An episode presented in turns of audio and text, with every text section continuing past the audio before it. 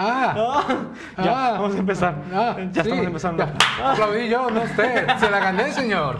Una. Porque soy el dueño de su podcast ahora. Ah. Ah, aplaudí. Tres, dos, uno. Ah, se la gané. Ah, otra vez. ¡Te odio! Me ama. Bueno, sí. eh, Pero lo vuelvo loco.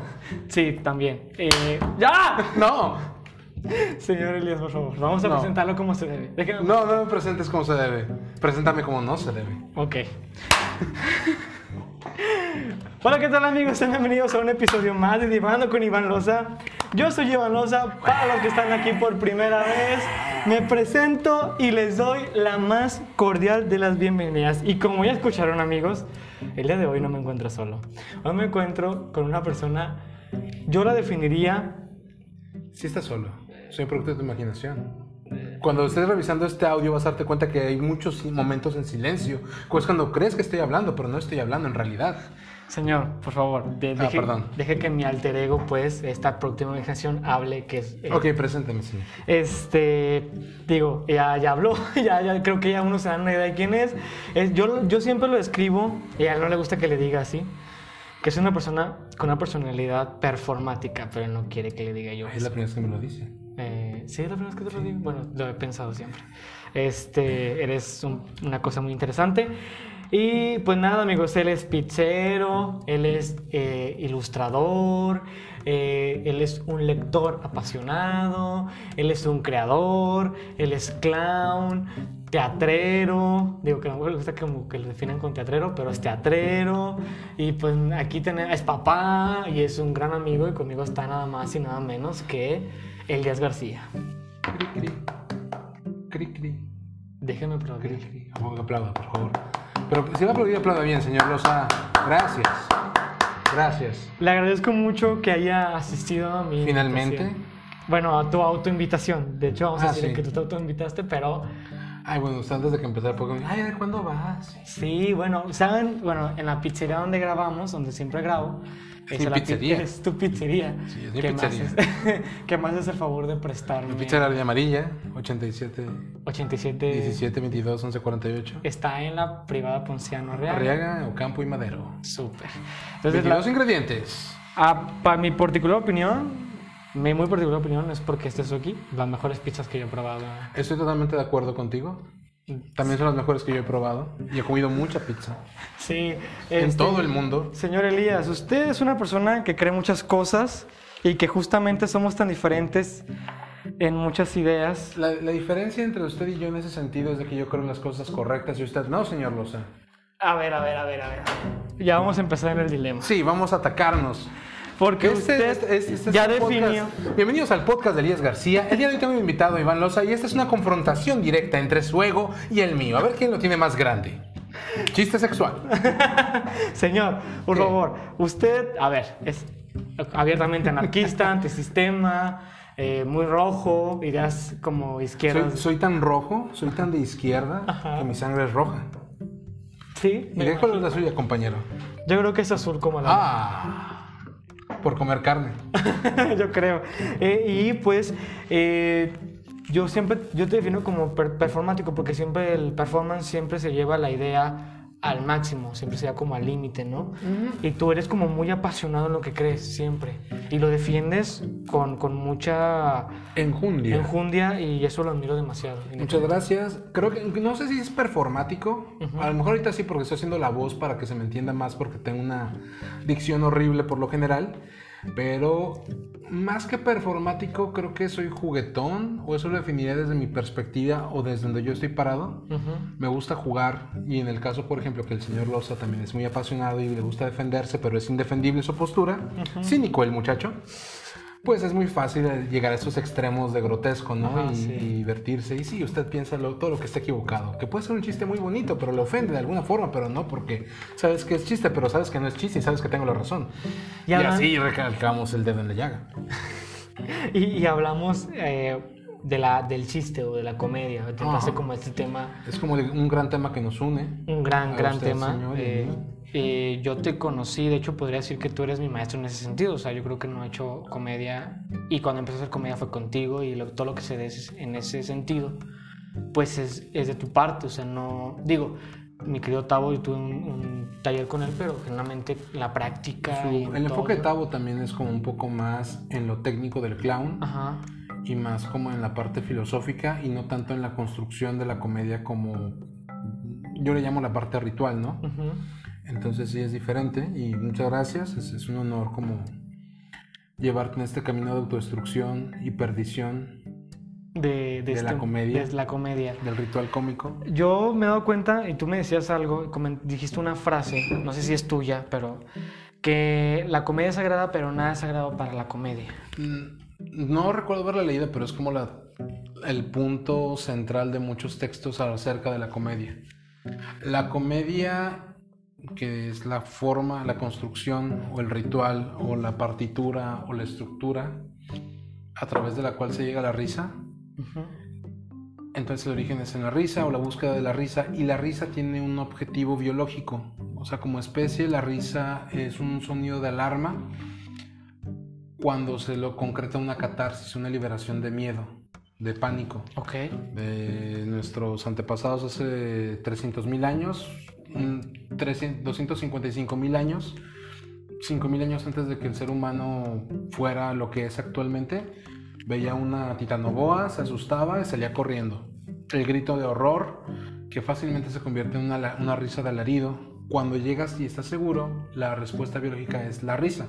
Por eso la gente cuando está asustado, muy nerviosa, en una situación de pánico, de bufo, cae a veces en la risa, porque es una forma de estar liberando ese miedo. Sí, lo que acabas de decir, catarse, no es catártico siempre. Y, por ejemplo, estructurar, concretamente estructurar comedia o estructurar un, un número de comedia, un show de comedia, lo que hacemos nosotros aquí, eh, digo, tú, tú, abriste una compañía que se llama Cineca Fantoche, la cual yo pertenezco. La número uno en La Laguna. okay. Pese a que le pese. Y al que no, le parezca, los espero aquí afuera en la ardilla para darnos un tiro. Entonces... Convocatoria abierta, jóvenes. Entonces, justamente, esa es, esa es la personalidad de Edgar García, así es. Entonces, este... Sí, porque sé que nadie va a venir a dar tiro. eh, y, y, justamente el otro día yo, tú y yo también discutíamos como hasta dónde puede llegar la comedia, ¿no? Tú me dices algo muy interesante que me pareció muy cierto. La comedia no va de arriba hacia abajo en, la escala de, tira de abajo hacia arriba, siempre. Siempre. La comedia en su origen, desde la experiencia humana, mucho antes, o sea, desde el ritual de la comedia, desde los hechos en las cavernas de los nómadas, de los grupos humanos, la comedia siempre es como liberar. No solamente ya, cuando el ser humano es el ser humano, la comedia ya no solamente libera del horror, de y la búsqueda de sobrevivir. La comedia libera también del tedio, del absurdo que es la contradicción humana o la condición humana. Estas ondas de, de en la cultura más cercana a la naturaleza vas a encontrar contradicciones implícitas en el ser humano. Y la comedia lo que hace es, es señalarlas y reírte de eso.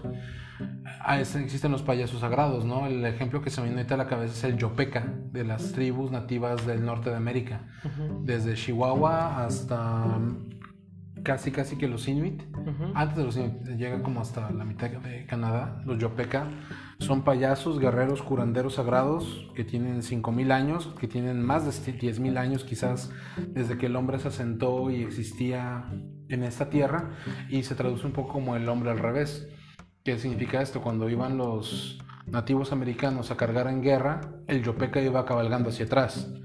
Cuando era una ceremonia de, de fúnebre, el yopeca llegaba y se tiraba un pedo.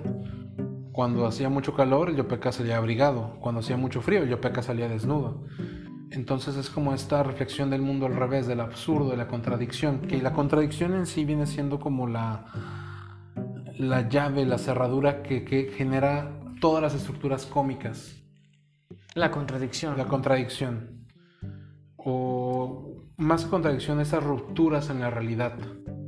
Tienes una realidad y la... hay un autor, no recuerdo el nombre, que plantea que la comedia es poner algo que algo donde no va eso es absurdo, ¿no? Es como, por ejemplo, Plaza Sésamo porque es graciosa, tienes un montón de humanos, tienes un montón de puppets pequeños y de pronto aparece Big Bird, gigantesco.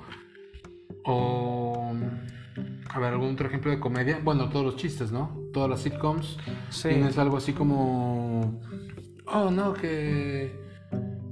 Estamos en el Día de Acción de Gracias. De pronto voltean y está Chandler con el pavo puesto como una máscara, ¿no? Entonces. Sí, sí, es como también cómo se estructura un chiste, si no vamos como el chiste, es como eh, la premisa, poner una situación como más como cotidiana y lo viene el remate, que es como lo que saca Una de- vuelta de tuerca Ajá. o algo inesperado, Ajá. algo que no va ahí. Una contradicción, una ruptura en la realidad. que es lo que siempre saca. Claro, eh, por ejemplo, yo el otro día me, me- fíjate, me salió lo, lo, lo de, lo de la escuela de Elias García porque, pues, no, aunque no crean mucho, convivimos mucho, entonces hay cosas que se me pegan. Entonces una vez, Todo lo bueno que tienes, entonces una, una, te lo embarré yo una, en la cara, una, lentamente, viscosamente. Ya, este, hubo una discusión, una conversación que tuve con alguien que me decía, yo, yo, yo comenté lo que una vez tú y yo comentamos en una ocasión, ¿no? Pues, Por ejemplo, la pandemia, eh, no sé, eh, me parece que, que las autoridades, eh, cuando en este, en, este, en este momento de pandemia y todo ese rollo, cuando la fiesta de las villas, ¿no? que hay, pues sí fue muy comentado por los medios, pero pues las autoridades No en su momento cosa. sí, pero no fuera el que vende paletas en la calle, porque ese sí le cae todo el peso de la ley. Entonces hablamos sobre eso y sobre cómo esta desigualdad de, y esta falta de... Y yo me quejaba de eso con esta persona y esta persona, yo me reí tanto porque le dije, ¿cómo es posible que lo que acabas de decir, no? Me, me decía que echarle la culpa a los ricos era discriminación. Y- Ah, no, ojalá. y, y pero ahí voy, para, ahí voy para allá, porque yo dije, no, no, no puede ser, no, no es discriminación. No, y ahí me sacaba muchos ejemplos de los, de los pues, pilotos y que los que de transporte y tal. Sí, sí, sí, sí. Pero yo decía, cuando la pandemia viene para acá fue porque una chica fue a Italia y vino y, y pues fueron pues gente que tenía dinero gente- para la gente viajar. con movilidad fue la que diseminó el virus. Entonces decirle, ah, porque me dijo ya, y después, fíjate, lo, curiosamente yo critico mucho al gobierno federal actual y al presidente de la República, y esa, esta persona me dijo, ay, López Obrador, y yo, no, no, no, no, yo estoy diciendo que la, no, no existe la discriminación de, de abajo para arriba. No es una cuestión sistémica, puede ver cómo es, puede ver cómo discriminar, no sé, tengo que che- checar los términos, pero entiendo el punto al que vas. Y a fin de cuentas hay que tumbar a los de arriba, como quemarnos a los ricos, hay que acabar con todos los bancos, quemarlos. Podemos quemar también las iglesias, sin que se ofenda, señor Loza. Es una cuestión práctica por el bien de la humanidad. Pero sí, y, volviendo eso a la, a la comedia, ¿no? Este, estoy de acuerdo. eh, muchas causas, cómo se disemina la pandemia, eh, mucha gente que entorpece las políticas públicas por acertadas o erróneas que hayan sido, pues es gente que abusa de su privilegio. Eh, y la gente que abusa del pri- del privilegio es la gente que tiene poder, sobre todo económico, para poder hacer eso. Esa gente es el enemigo, o no es el enemigo, es el blanco natural de todo ejercicio cómico. Todo chiste, toda comedia, el sentido del humor tal cual, si no va dirigido de abajo hacia arriba, de romper con el status quo, romper con lo, con lo podrido del sistema, romper con lo cotidiano, romper con lo que está mal, solamente es una pequeña violencia simbólica. Es como decir, es como cuando es un chiste que hace, ríete, es muy válido, es necesario reírnos, burlarnos y hacer escarnio de los homofóbicos, de los transfóbicos, de reírnos y, y violentar con todo el poder de la comedia de los políticos de dinero, de los políticos corruptos, del presidente, Del de poder. los diputados del poder, de los policías que tienen poder por sobre la gente común y hacerlos basura, hacerlos mierda. Pero se ve, es muy diferente cuando el policía se burla de la morrita transexual que acaba de violar o que potencialmente puede violar de forma impune. Ahí está la diferencia entre esto, ¿no? Claro. ¿Qué piensas de tragedia más tiempo es comedia? Todas las tragedias son, com- son chistes. Cualquier muerte es absurda, ridícula y graciosa si la ves con la suficiente distancia, más que el tiempo. Este, realmente, vamos a un ejemplo, ¿no? Teatrero. Eh, Shakespeare, Romeo y Julieta. Dos morritos calientes de 14 y 16 años se mueren en un pacto estúpido de amor y se llevan a 10 entre las patas. Si lo ves a distancia es una situación muy grotesca y divertida, con mucho potencial para hacer chistes horribles. Pero cuando estás viendo la obra y cómo se desarrolla, es como que oh, un baño de lágrimas. Y... Claro. Y, por ejemplo, esto que vas a decir, pues sí, tienes toda la razón, todas las tragedias a la distancia son cómicas. Charlie Chaplin de la, de la obra en que más se arrepintió, de la película que más se arrepintió de hacer fue la del dictador. El gran dictador. El gran dictador decía porque que... Porque no estaba al tanto de lo que estaba pasando. Porque decía que, que ya al ver los horrores del, del, del holocausto, decía que a lo lejos, y eso fue una frase tan célebre, ¿no? este, la vida de lejos... La vida de, de, lejos es una completa comedia, pero de cerca es una tragedia, o algo así, palabras más, palabras menos, ¿no? Y es una parte de la función ritual también de la, de la comedia como tal, ¿no? Nos, nos pone un poco en perspectiva, como lo que decía del Yopeca. Un ritual fúnebre puede ser terrible, pesadísimo. Pero sí, nunca van a faltar risas en un sepelio. No, Siempre va a estar el, el, compañero estúpido que se va a reír de algo que le pasó a él, a un amigo del difunto o del difunto mismo.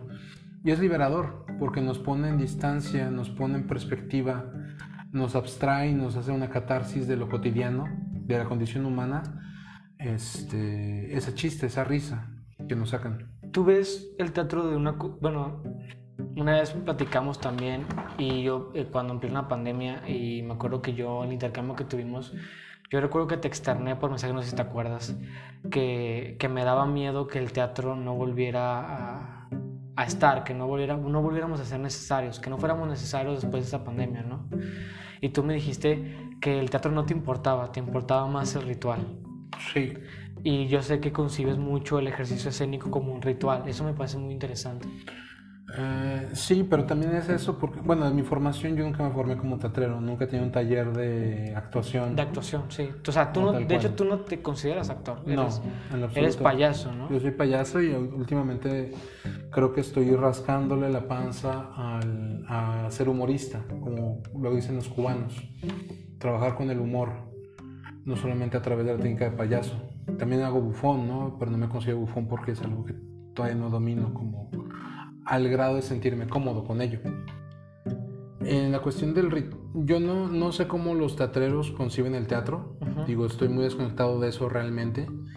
Desde la perspectiva del clown de la escuela que yo me formé, es una, es, sí es un encuentro, que que dicen mucho los teatreros, es un encuentro, pero también es un, es un ritual, es una cuestión onírica, es desde el clown y el bufón incluso la comedia del arte un poco, creo, es como estos entes en los que nos convertimos con esas técnicas.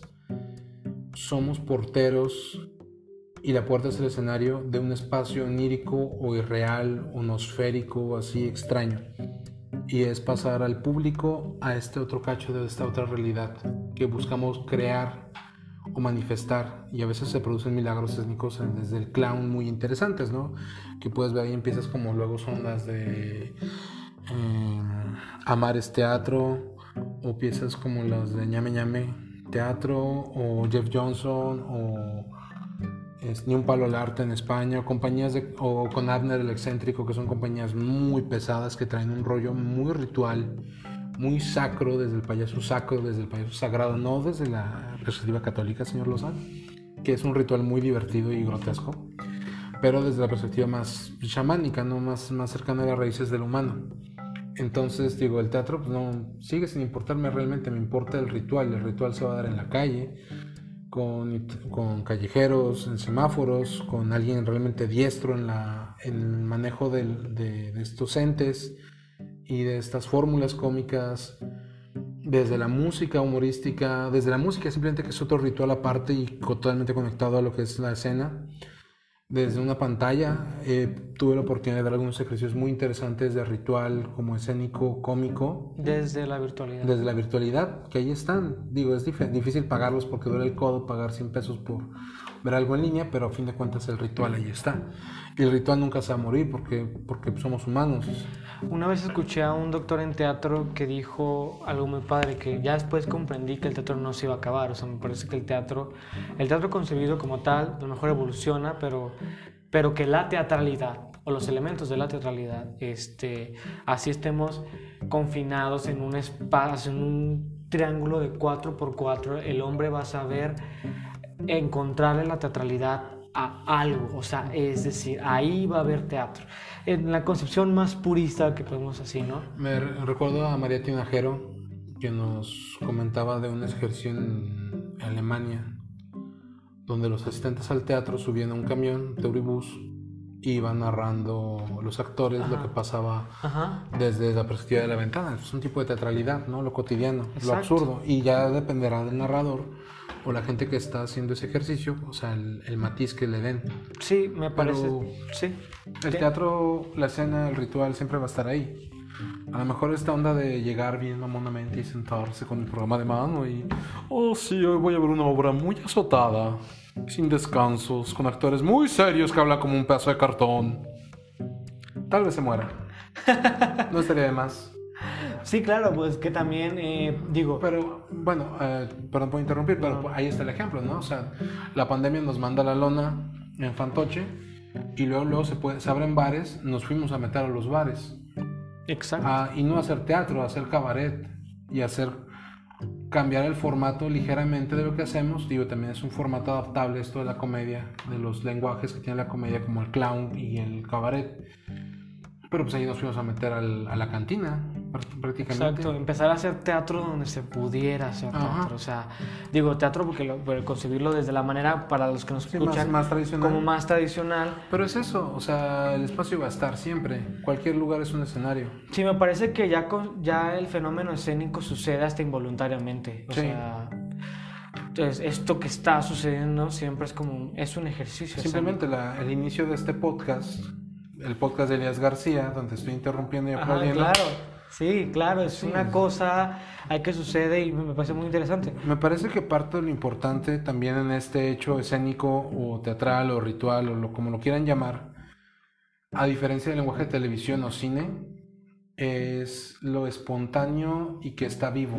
Se tal vez no se ve en vivo, Exacto. pero se graba en vivo. Y si mañana vengo y grabamos otro episodio con usted, va a ser muy diferente porque la forma en que voy a buscar violentarlo va a ser diferente. La forma en que voy a querer, este, sí, este, y la atmósfera de cada quien va a ser distinta. Y, Exacto. Sí, eh, dice Tavira que el teatro no, es el único arte. Ay, Tavira, sí mi querido Tavira. Crómalo, crómalo. Eh, pues sí, pero lo voy a citar porque es un ya, cítalo, sí. tenemos tiempo. Es, ya, señor, ya, se le acabó el tiempo de la cita. el teatro no sucede. No, es el único arte, es el, de los pocos artes vivos. No sucede ni antes ni después, sucede en el presente. Se pasó un segundo, señor. Chale. Muy mal, pésimo trabajo actor. Pero me parece que es una gran frase, me parece que es una gran analogía. No, no la escuché por contar los segundos. ¿La puede repetir, por favor? El teatro no sucede ni antes ni después, sucede en el presente. ¿Puede repetirlo, pero con buena dicción? El teatro no sucede ni antes ni después. Ahora como si se lo creyera. El teatro no sucede ni antes ni después. Sucede en el presente. Ok, dímelo otra vez, pero un poco más pausado, un poco más de volumen y necesito que sea con una intención más bien violenta, cachondosa. Ok. Va. El teatro no sucede ni antes ni después sucede en el presente. Eso no tuvo nada de cachondo ni violentoso, señor Loza. Pésimo trabajo actoral. ¿Quién es su director? ¡Ah, la madre! Chingao. Chingao, mucha cabeza. Oye, y también nosotros discutíamos sobre qué compromiso tiene también el, el, el, el, el actor escénico, la persona que crea, la persona que está del otro lado de la... El pendejo que se sube. El pendejo que se sube, vamos a ponerlo así.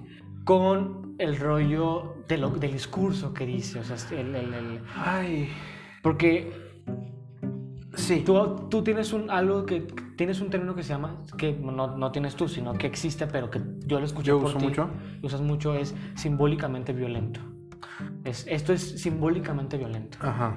Eh, y esto lo hemos discutido, debatido con cómicos, estando peros, etcétera, etcétera, ¿no? Eh, porque tú tienes una visión muy, muy específica de hasta dónde tiene que llegar, eh, no sé, o qué compromiso tiene que tener el comediante. O, ¿Te acuerdas que lo, No, sí, sí, lo estoy recordando. Y creo que esto vuelve a algo que se tocó hace como 10 minutos, que es la comedia es sagrada, pero nada es sagrado para la comedia. Creo que va por la misma línea.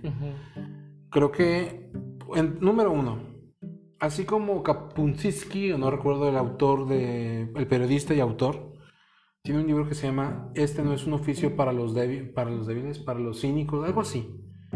Creo que el, oficio de comediante, de alguien que trabaja con la risa como materia prima, no es un oficio ni para cínicos, ni para pusilánimes, ni para gente tibia. El comediante debe tener un compromiso de entrada consigo mismo, de integridad, de congruencia, y enseguida con la realidad que lo. con, pues sí, con su realidad. Ejemplos.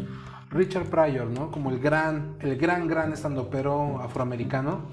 Este men usaba la palabra niga, se reía de lo jodido que estaban los negros, pero para evidenciar y señalar al blanco. Tienes a Doug Stanhope, que también tiene una perspectiva desde las violencias que sufren mujeres, desde la misoginia, desde esta homosexualidad de closet súper violenta que está en el gabacho, ¿no? Tienes a, Hannah Gatsby, que hace eh, su especial Nanette, es una cosa maravillosa y terrible que evidencia la violencia, la lo que es una violación, lo que es el mansplaining simplemente, ¿no? O sea, son cosas que le resonan a estos comediantes y, más gente, ¿no? Hay, grandes cómicos, Virulo, Lelutier en Latinoamérica, Broso los primeros años, el Wiri Wiri sus primeros años, bueno, el Wiri Wiri toda su carrera, ¿no? Pero ya no lo vemos. Este. Sí, que era, comedia de guerrilla. ¿no? Ajá, incluso Carlos Vallarta toca unos temas bien cabrones y bien divertidos y bien ácido y corrosivo. Incluso Sofía Niño de Rivero tiene una forma de burlarse de los estándares y, las, las estructuras del poder que le han valido simplemente por burlarse de, la, de ciertos aspectos de masculinidad del norte, le han valido amenazas de muerte. Sí. Entonces, y, eh, um, Jeff Johnson, eh, Django Edwards, eh, este men, el gran bufón también portugués, ¿cómo se llama este? Leo Bassi, Leo Bassi que ha sufrido como tres atentados de asesinato de gente del, Vaticano contra su persona. Porque es lo que hacen los católicos, matar lo que les estorban. Y luego venderlo como si fuera de ellos. Ahí sí, las pruebas me remito. Pero bueno. Entonces, es ese compromiso, primero con lo que te resuena contigo mismo y luego tener un compromiso social. Esta cuestión de la violencia simbólica, o sea, simbólicamente violento, creo que me refiero cuando el de arriba quiere atacar al de abajo o es como he evolucionado mi comprensión del término. No es cómico, es una violencia simbólica que se le tira de abajo, de arriba hacia abajo, pero eso no es comedia. La comedia es todo aquello que busca tumbar una estructura de poder, siempre desde la parte oprimida, desde los de abajo, desde el sur, desde el sur global, dirían algunos, hacia aquella sistema de opresión. Ejemplo, vamos a burlarnos de los policías. Hey, pero hay policías muy jodidos, hay policías eh, muy prietos, hay policías este, homosexuales, muchos sí, pero la figura del policía tiene poder y ejerce violencia sobre la gente común, sobre la gente más jodida. A lo mejor tiene el mismo ingreso, ¿no? El puchador de la esquina y el poli. Pero el poli puede desaparecer el de la esquina sin consecuencias. Vamos a burlarnos de, del gobierno. Vamos a buscar a burlarnos de los blancos. ¿Por qué? Porque los blancos tienen todo un sistema de privilegios por sobre todos los la La historia, y la historia lo ha dictado siempre. Sí, por grupos raciales. Vamos a burlarnos de Canadá, que nos está despojando de los recursos naturales aquí en México. Vamos a burlarnos de... De los gringos. De los gringos. Vamos a burlarnos del gobierno cubano que tiene jodida a la banda. Vamos a burlarnos mil veces más del gobierno gringo que tiene más jodido a los cubanos. Vamos a burlarnos del gobierno de Venezuela que está de la mierda. Pero vamos a burlarnos más de los gringos que están haciendo los bloqueos económicos. Vamos a burlarnos de los de Torreón, porque los güeyes creen que están mejor y se burlan o creen que son mejores que las bandas de Gómez. Vamos a burlarnos de los de Gómez, porque tienen un pedo de misoginia bien cabrón. Vamos a burlarnos de los, de los hombres de Torreón por el número, de los hombres de Coahuila, por el número de niñas con embarazos adolescentes, de violaciones, y de la cantidad de feminicidios. Vamos a burlarnos de todo lo que genere violencia, de todo lo que está podrido. Ah, Pero si el policía se quiere burlar del joto, eso es nomás una violencia sin sentido. Y no es gracioso. No. Porque aparte en la fórmula cómica, si tú estás arriba y echas el chiste para abajo, te ríes por otros ahí mecanismos, pero no hay una catarsis. Y ese es el objetivo de la comedia. La comedia es comedia cuando esa risa provoca una liberación, te libera de ese horror, de esa opresión. Tú me decías algo bien padre que, que era ya no reírte porque la tienes chiquita. O sea, esos chistes como, ay, súper banales, ¿no? Es como, Sí. Porque mucho del stand-up en México se manejó así por mucho tiempo, ¿no? Como Y se sigue manejando. Se sigue manejando porque siguen, pero digo, creo que se ve un poquito la evolución con los años, pero sigue, sigue siendo también tan pañales. Y, Bueno, ahí entran otras cuestiones, ¿no? ¿Cómo haces la comedia? Y hay formas de hacer la comedia. Digo, también este chiste de que, ah, la tengo chiquita. es un chiste fácil, ya es un lugar común. Sí. Este, que en su momento pues fue revolucionario, pero ya es un lugar común, está sobrequemado. La cosa es cómo estructuras un stand-up. Ah, pues hay fórmulas en que se estructura stand-up, no porque ah, esto es- funciona fácil así. Hay fórmulas porque precisamente es eso, es como un ritual. O sea, puedes escuchar un danzón y quererlo bailar como breakdance, sí, pero puedes disfrutarlo más si lo bailas como danzón. Exacto. Sí, no, no, o sea, yo te decía de, lo de la tengo chiquita porque, porque justamente cuando el chiste o cuando el número o cuando toda esta concepción cómica tiene un mensaje contundente y tiene como esa carnita, es cuando genuinamente hay una risa catártica, liberadora y sales del teatro o del espacio donde estés presente de eso que viste. Sí, decir, cabrón, hoy no, me perdí, hoy no perdí mi noche, o sea, hoy vi algo genuinamente que cambió algo. Ajá, y, pu- y simplemente el chiste de la tengo chiquita puede ser muy liberador y muy catártico si sabes cómo manejarlo, cómo presentarlo. ¿Por qué? Porque si simplemente la tengo chiquita, hace que se rían porque está, la tiene más grande que tú, entre comillas, ¿no? O porque la mujer no va a satisfacer y tiene más estatus que esa persona. ¿No hay una catarsis? No, no lo hay. Pero si lo generas de una forma en que el que la tiene chiquita libe- se libere de ese complejo, lo puede ser. Cualquier cosa también puede ser tocado desde cualquier tema, ¿no? Te puedes reír del judío, te puedes reír del negro, te puedes reír del mexicano, pero tienes que saber cómo estructuras el chiste. No te vas a reír del negro porque está oprimido, te vas a ir reír del negro porque oprime. No te vas a reír del que la tiene chiquita porque tú la tienes más grande, te vas a reír del que la tiene chiquita porque vas a, vas a darle una vuelta de tuerca, vas a provocar una ruptura en la realidad.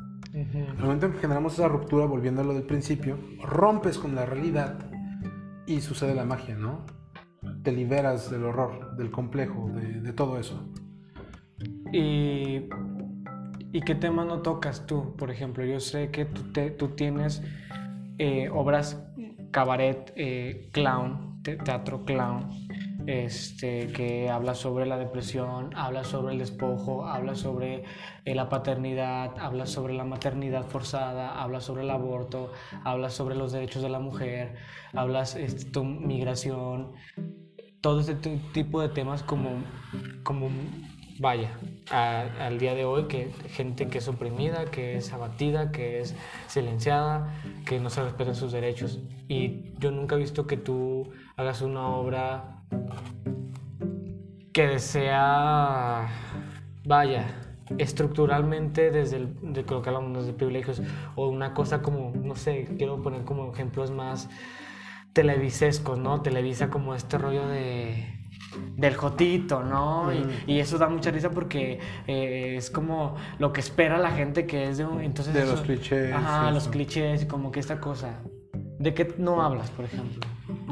Pues que no es que no hable, más bien me ha faltado tiempo y escenario para hacer más montajes y tocar todos los temas que quisiera tocar. ¿Qué no tocaría?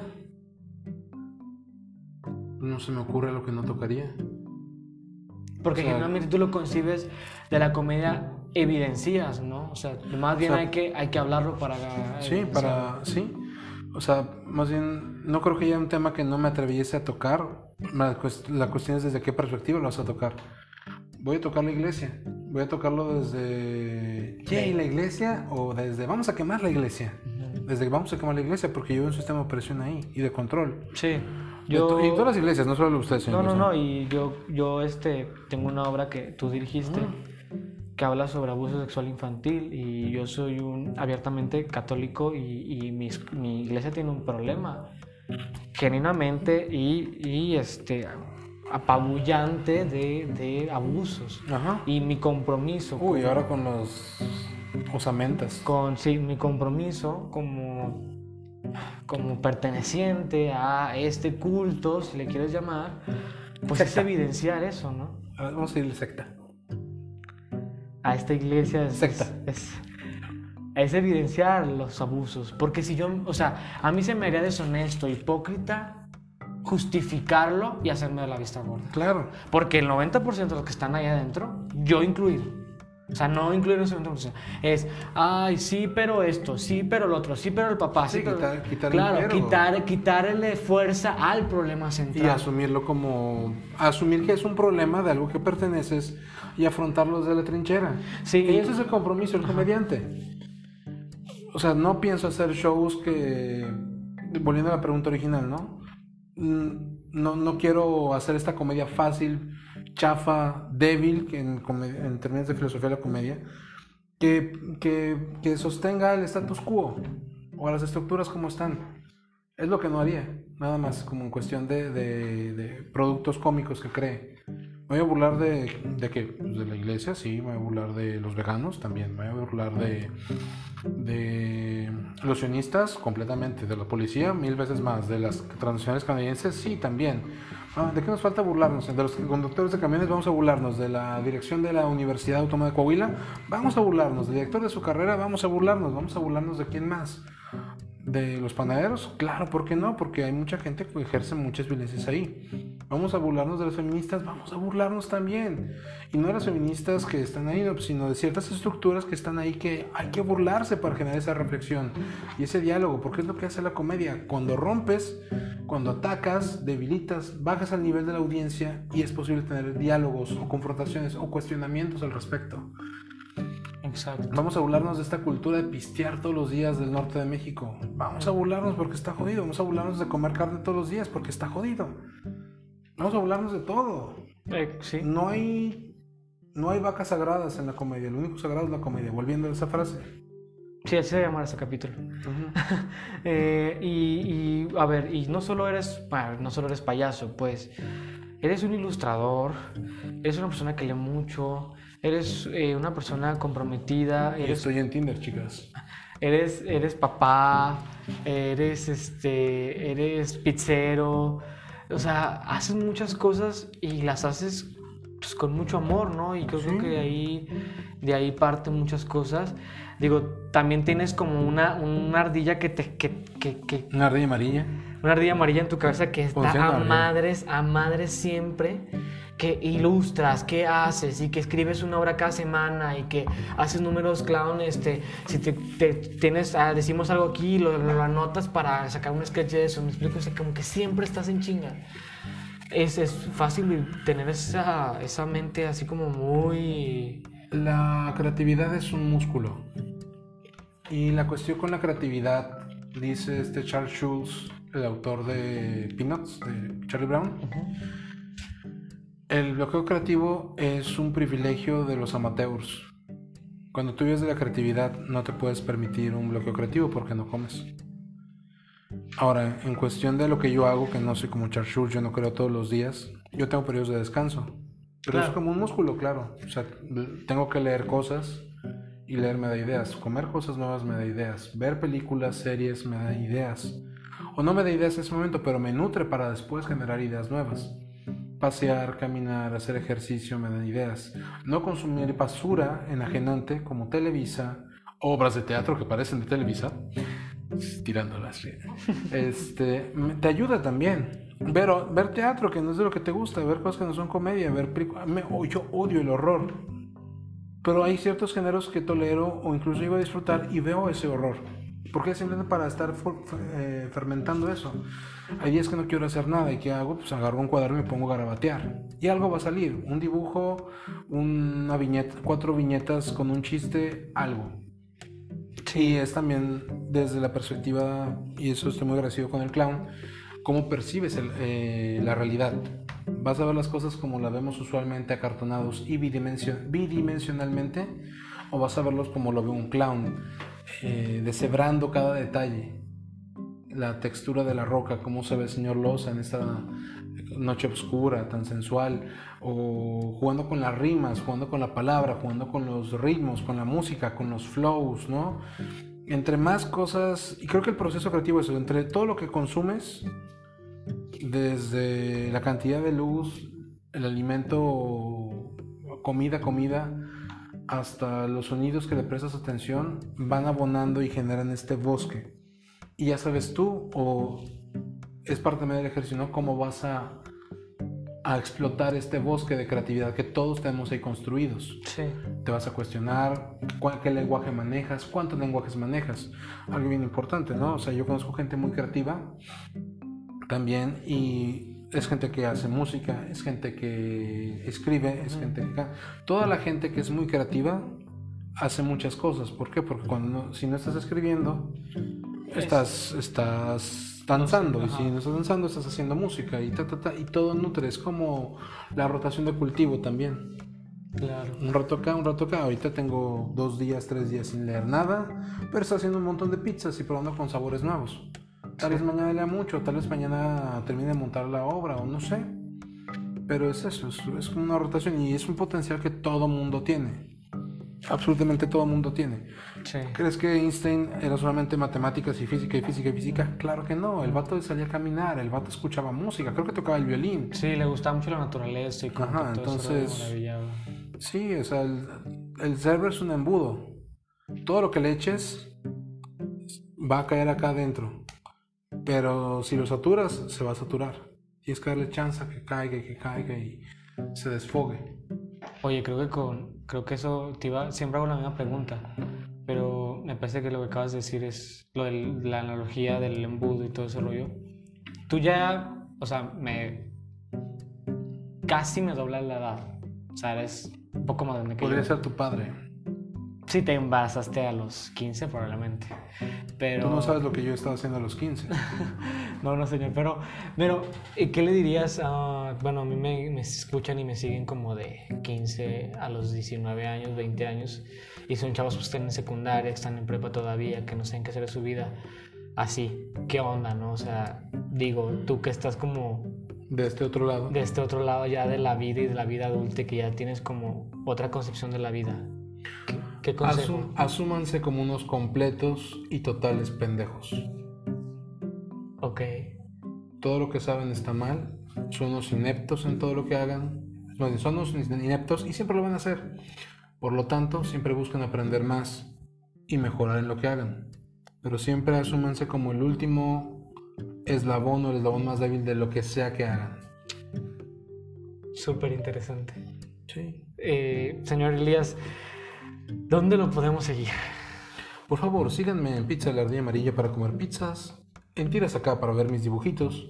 Que ya no actualizo, pero síganle. Y en Escénica Fantoche. Ahí es donde ahí yo participo. Y A pues muy veces, cuando no me está dejando morir en la cruz, para irse a presentar con otras compañías. Bueno, señor, pero soy del equipo. Yo no me considero de fantoche todavía. Soy fantoche todavía. Así que escénica fantoche para que nos vayan, sigan nuestro trabajo. Está Se vienen cosas muy chidas. El señor Loza próximamente tendrá temporada de de cara de globo. Cara de Globo y vamos a reactivar aquí en la Ardilla Amarilla. No vio el, tele- el mensaje del grupo, ¿verdad? Estaba leyendo los mensajes de otro grupo de teatro. Sí, lo vi. Y no vio este, que vamos a empezar a hacer lunes de comedia y cabaret en la pizza de la Ardilla Amarilla, en el foro de la pizza de la Ardilla Amarilla, para que la gente de Torreón que quiera venir a reírse un rato con cosas muy asquerosas, grotescas y ofensivas, Venga. venga. Entre ellas el señor Loza en calzones.